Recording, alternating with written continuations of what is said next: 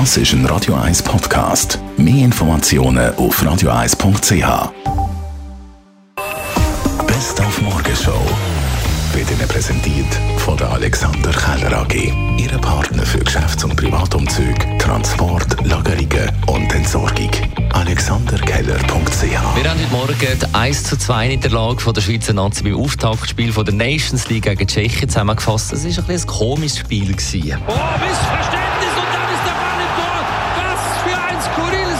Die Tschechen sind das, was die Schweizer nicht sind. A, hellwach und B, aufsässig. Ja, beide Goals sind ähm, ganz komisch. Der eine vom, vom E-Wurf, der andere ja, verlangt abfälscht und ganz komisches Spiel. Gewesen. Die Tschechen spielen es einfach, unspektakulär, aber gut.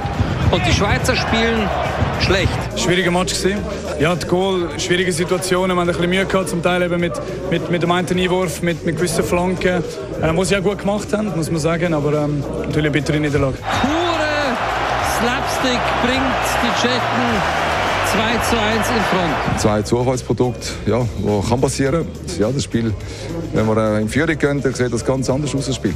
Wir haben den ersten von vier arbeitsfreien Festtagen in Großbritannien zusammengefasst, das zum 70-jährigen Thronjubiläum von der Queen. Tausende von Menschen haben vor dem Buckingham Palast der, der königlichen Familie aus dem Balkon dort zugejubelt. Nur nicht der Harry und die Meghan, die sind nicht auf dem Balkon gewesen. Das hat aber seinen Grund, hat heute Morgen der London-Korrespondent Philipp Detlefs erzählt. Weil sie nicht mehr aktive bzw. arbeitende Mitglieder der Königsfamilie sind, deshalb durften die tatsächlich nicht auf den Balkon.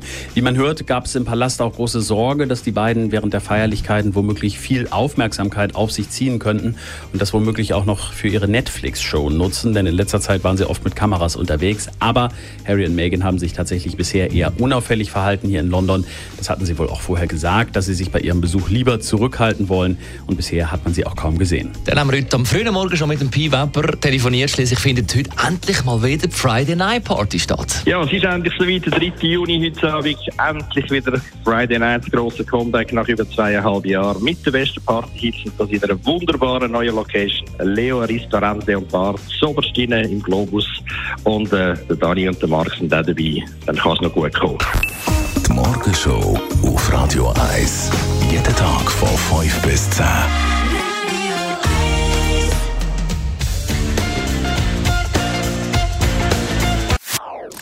Das ist ein Radio 1 Podcast. Mehr Informationen auf radio1.ch.